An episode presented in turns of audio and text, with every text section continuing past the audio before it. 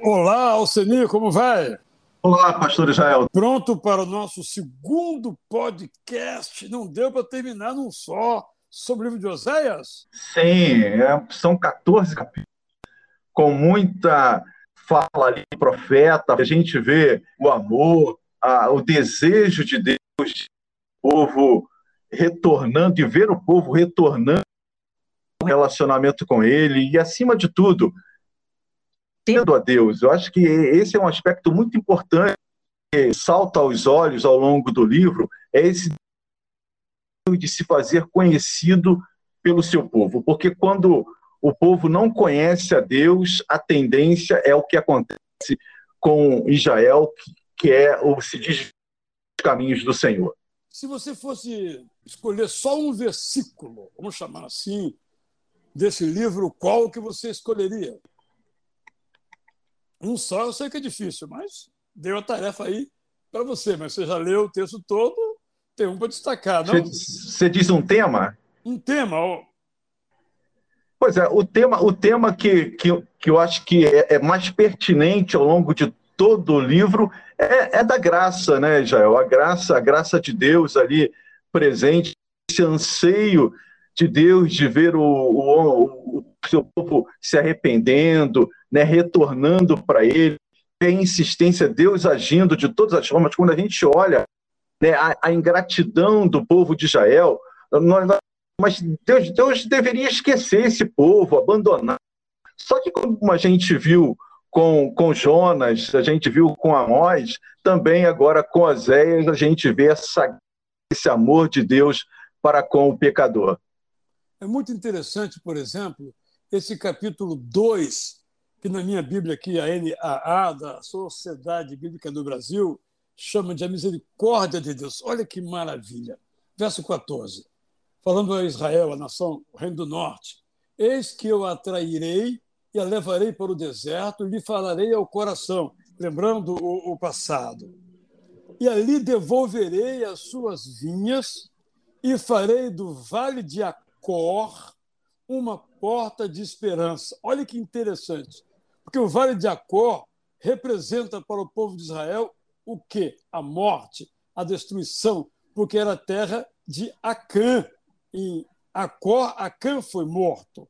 E aquilo ficou como um monte de desolação. E agora ele diz: Eu farei do vale de Acor uma porta de esperança, não de morte. Verso 19: Farei de você a minha esposa para sempre. Farei de você a minha esposa em justiça, em juízo, em bondade, em misericórdia. Farei de você a minha esposa em fidelidade. Você conhecerá Yahvé. Isto é, Deus não desiste de Israel. Ele continua fiel ao povo dele, o antigo povo, e agora ao povo igreja. E essa atitude, essa mensagem de Oséias antecipa a aliança entre Jesus e a igreja, onde a igreja é chamada de a noiva ou a esposa de Cristo.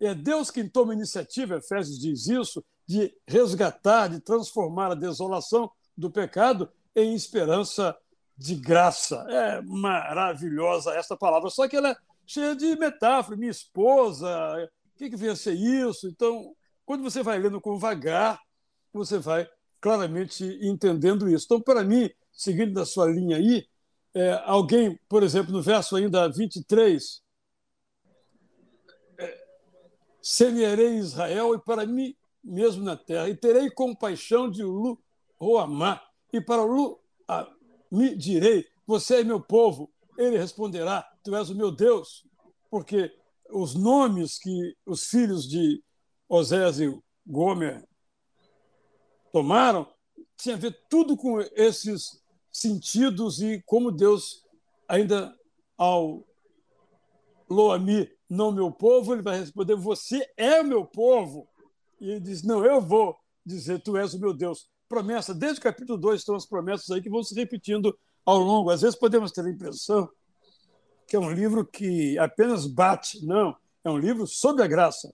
A graça presente aí capítulos. Inclusive, eu estava num dos autores que eu, que eu né, Oséias, ele, ele tem uma ele diz assim: a justiça de Deus não é somente retributiva, mas também restauradora. Quer dizer, essa, é, é, esse castigo, né, todo o sofrimento que Israel sofre porque colhe né, vento e acaba colhendo tempestade, né, que é também o ensino que a gente extrai aí do texto, tem como objetivo final a restauração de Israel, ou seja, é a graça, né?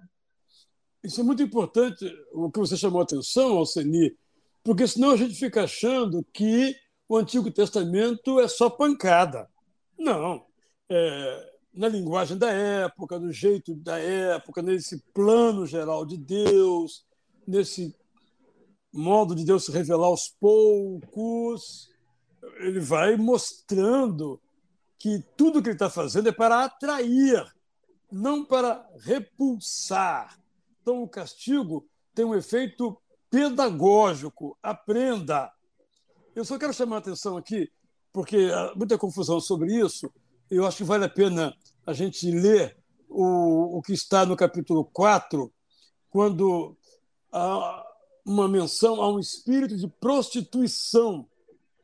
Alguém pode pensar que aqui é, é algo diabólico? Não. Esse espírito é uma propensão, é um, um jeito, um interesse, uma paixão pela prostituição. Era o caso de Gomes, só para ficar muito claro, para as pessoas não trazerem também para si outro tipo de, de confusão e de dificuldade. Então, acho que vale a pena sempre, sempre destacar isso que você mencionou aí, que é o Evangelho no Antigo Testamento. Oséias é o Evangelho no Antigo Testamento. E aí é importante a gente saber os lugares, os lugares, os nomes, um pouquinho de geografia, é, Gileade, Monte Tabor, Israel, ah, é, é, Betel, Betinhaven.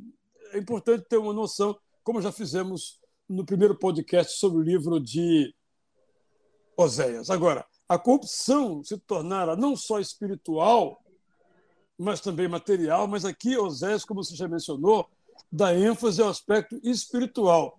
E para a corrupção, em geral, só há um jeito de resolver: é o arrependimento. E se nós nos arrependemos de nossa corrupção, nós seremos devidamente perdoados. A justiça reparativa, no caso, a justiça salvadora. Agora, o povo era meio cínico, não é? Olha aqui. Seis. Voltemos e voltemos para o Senhor, porque Ele nos pedaçou, mas vai nos curar. Ele nos feriu, mas vai atar as feridas. Tudo da boca para fora. Tudo mentira, achando que podia o povo enganar a Deus e José disse: não, não é por aí não, vamos voltar de verdade, vamos crer de verdade.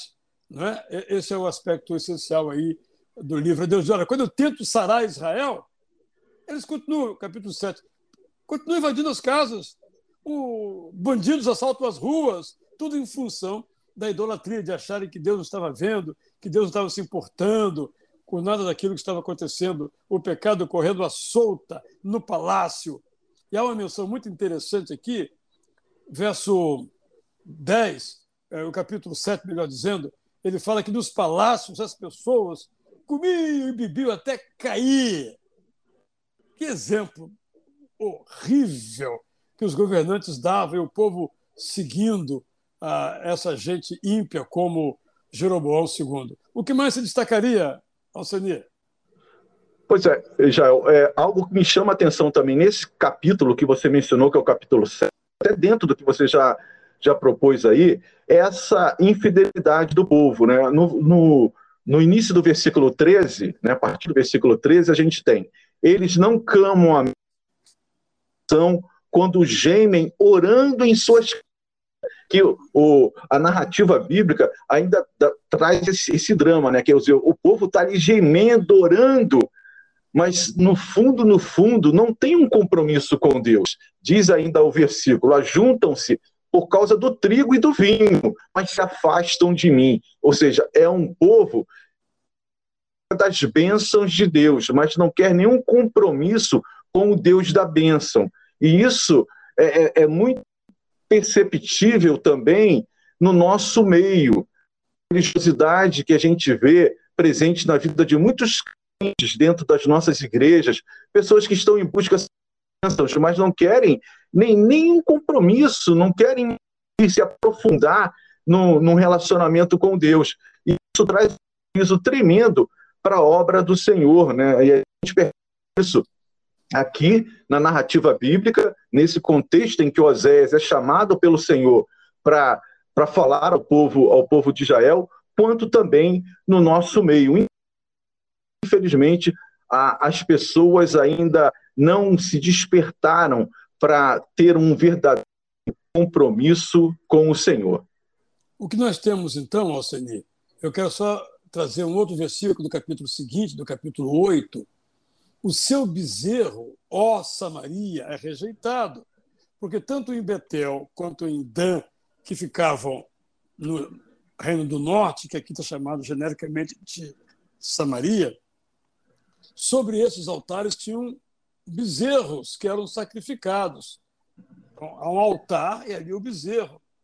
O seu bezerro, ou seja, você faz uma fezinha no bezerro teoricamente dedicado a Deus, mas que no fundo era Baal, e você quer receber a bênção de Deus, do Yahvé. Escolha a quem vocês querem servir, ou Yahvé ou a Baal. Mas ao dinheiro, a Mamon ou ao Senhor Deus. Esse é o desafio de todos os tempos, de todos os tempos. E aí o resultado está no verso 8, do mesmo capítulo 8. Israel foi devorado, Israel norte. Agora está entre as nações como coisa de que ninguém se agrada. Aí tem a menção histórica, que eles acharam que a Síria ia socorrer, mas quem é que veio destruir Samaria? Exatamente, exatamente a Samaria. Invadiu e acabou com o povo. Eles confiavam em homens. E aí pagaram um preço horrível, que foi a perda. Simplesmente o país acabou. Acabou. Mas Oséias deu ao povo, como emissário de Deus, a oportunidade de se arrepender. Mas o povo confiou em si mesmo. O povo confiou no Egito, o povo confiou na Babilônia, o povo confiou na Síria, o povo confiou no seu próprio exército. E acabou. Quem confia em si mesmo, não em Deus, não tem futuro. Essa é a mensagem salvadora, graciosa, embora dura, de Oséias. Tem uma outra menção interessante aqui no capítulo 9, versos 5 a 6, sobre Mênfis. O Egito os reunirá e Mênfis sepultará. Os seus tesouros de prata ficarão para as urtigas, espinhos tomarão conta das suas moradas, porque eles achavam que em algum momento o Egito ia se levantar contra a Síria ia socorrer. No caso, já era Babilônia nessa época, mas isso não aconteceu. Em Mênfis estavam enterradas as tumbas dos faraós. Era uma espécie de cidade mortuária. É uma metáfora para dizer: vocês vão para a morte. O que aconteceu? O quem não foi morto na invasão pela Assíria barra Babilônia foi levado desterrado, nunca mais se teve notícias do Reino do Norte, e é por isso que, inclusive, depois vamos encontrar aquela triste situação dos samaritanos ao tempo do Novo Testamento. O que mais se destacaria, Alcenia? Pois é, é a, a, palavra de Deus ela é muito clara, né? eu procuro, pelo menos eu tenho esse, essa, essa metodologia, né? eu procuro voltá-la contra mim, né? A gente fica só apontando o dedo lá para o povo de Israel, como é que esse povo foi, como é que ele pôde ser tão idólatra? Procuro me colocar também ali naquele meio e a, no que que Deus quer, né? Qual, o que que, que para agradar a Deus. E o texto bíblico, né, ele vem clareza ao, desejo de Deus. Lá no capítulo 10, versículo 12, a gente tem essa, essa fala de Deus através do profeta. Primeiro, é, é, ele adverte o povo com relação a, a esse plantar vento e colher tempestade. Se você planta vento, você vai colher tempestade. Nesse capítulo nesse capítulo 10, a partir do versículo 12, a gente tem semeiem a retidão, colham fru, o fruto da lealdade e façam no seu solo não arado, pois de buscar o Senhor até que ele venha e faça sobre vocês. E aí continua, vocês plantaram a impiedade, colheram mal e comeram o fruto do visto que vocês têm confiado na própria força e nos seus mitos e nos seus muitos guerreiros, o fragor da batalha se levantará contra vocês, de maneira que todas as suas fortalezas serão devastadas. Então, é, dentro daquilo que você vinha falando, né, é, o, texto não deixa dúvida né, que a gente deve procurar conhecer o Senhor, fazer a sua vontade. E a vontade de Deus é expressa né, aqui, semeie a retidão, ou seja, procure a justiça, não faça maldade, abandone a corrupção, abandone, né, não confie na força do seu braço. Claro, isso aqui, quer dizer, não, não vou confiar no Egito, na Síria, não vou confiar na Síria, não vou. Não, eu vou confiar em Deus, não vou confiar na força do meu braço. Então, são aspectos que nos ensinam né, a, a nos relacionar com o Senhor e melhorar a nossa, nossa vida, né, o nosso relacionamento com Deus, ter essa maior, sentindo Deus falando aos nossos através de, de um profeta que é tido menor, né? Você já até explicou isso, é, e os 11 profetas tidos como menores não são pela, pela falta de, de importância do texto, mas porque escreveram né, reduzidamente. Mas a importância e o valor dos ensinos dos profetas, aqui entre aspas, é muito valoroso. Tirei, Israel, muito proveito né, de mais essa leitura aqui do livro de Oséias. Que termina o profeta fazendo um resumão no 14. Olha, Israel, volte para o Senhor seu Deus, porque você caiu por causa dos seus pecados. Tragam palavra de arrependimento e convertam-se ao Senhor. Aí vem toda uma oração. E Osés então conclama: Israel, arrependa-se dos seus pecados, peça perdão a Deus, louve sinceramente ao Senhor Deus, reconheça que o livramento não vem da Síria, mas de Deus. E aí nós temos uma promessa, Deus dizendo: Eu vou restaurar vocês. O seu esplendor voltará. Mas agora essa promessa não é mais ao norte, é ao norte subsidiariamente, porque o norte também é Israel. Essa promessa vai se cumprir no Israel do sul, mas o Israel do sul abençoa também o Israel do norte, abençoa todo Israel. E aí nós temos esse trecho que eu chamaria de um, de um pós-fácil. 14.9. Quem é sábio, que entenda estas coisas. Quem é inteligente, que as compreenda. Porque os caminhos do Senhor são retos, e os justos andarão neles, mas os transgressores cairão. Amém. Israel, não ore aos ídolos. Eles não respondem, diz o Senhor. Eu respondo.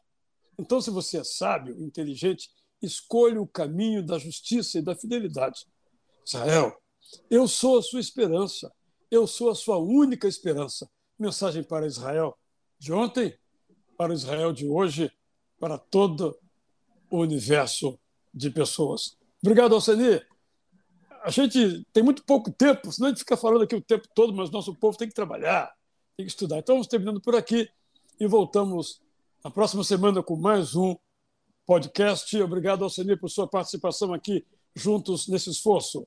Obrigado, pastor Jael. Abraço para vocês todos, nossos leitores da Bíblia. Até o próximo encontro, se Deus quiser.